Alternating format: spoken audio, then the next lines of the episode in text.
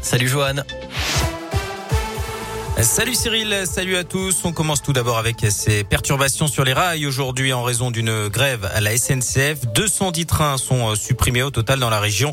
La liaison entre Lyon-Perrache et euh, le Puy-en-Velay en passant par Saint-Etienne sont particulièrement impactées. Vous retrouvez euh, toutes les infos sur radioscoop.com.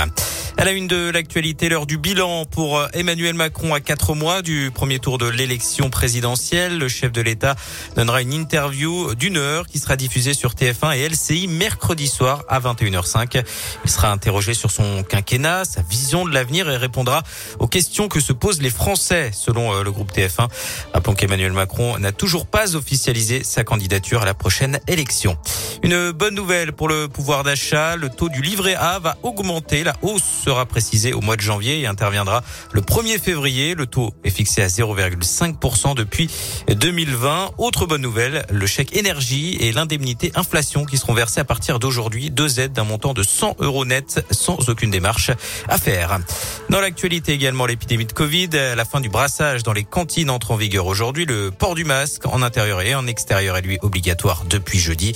Le Premier ministre Jean Castex a réaffirmé ce week-end que la vaccination des 5-11 ans était une nécessité. Prenant exemple notamment sur sa fille de 11 ans qu'il a contaminée il y a quelques jours. Le pic de la cinquième vague est proche selon Olivier Véran, le ministre de la Santé.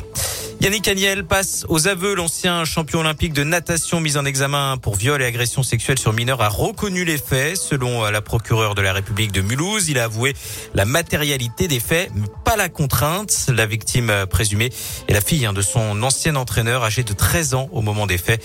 Il en avait 24. On passe au sport avec euh, du football et le tirage au sort des huitièmes de finale de la Ligue des Champions euh, qui vient de tomber. Le PSG affrontera les Anglais de Manchester United, tandis que Lille défiera Chelsea, champion d'Europe en titre. Les matchs auront lieu euh, courant février.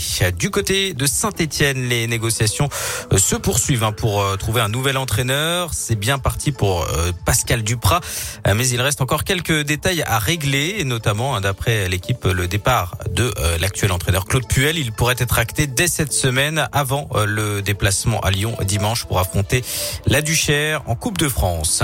Ce lundi marque la journée mondiale de la raclette. Ne serait-ce pas d'ailleurs le meilleur plat de l'hiver? Eh bien, c'est la question euh, du jour. Vous pouvez voter euh, sur radioscoop.com.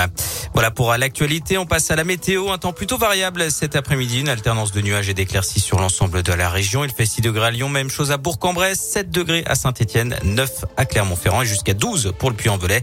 Un beau soleil à prévoir demain. Il fera 3 degrés en moyenne le matin et jusqu'à 9 degrés dans l'après-midi. Merci.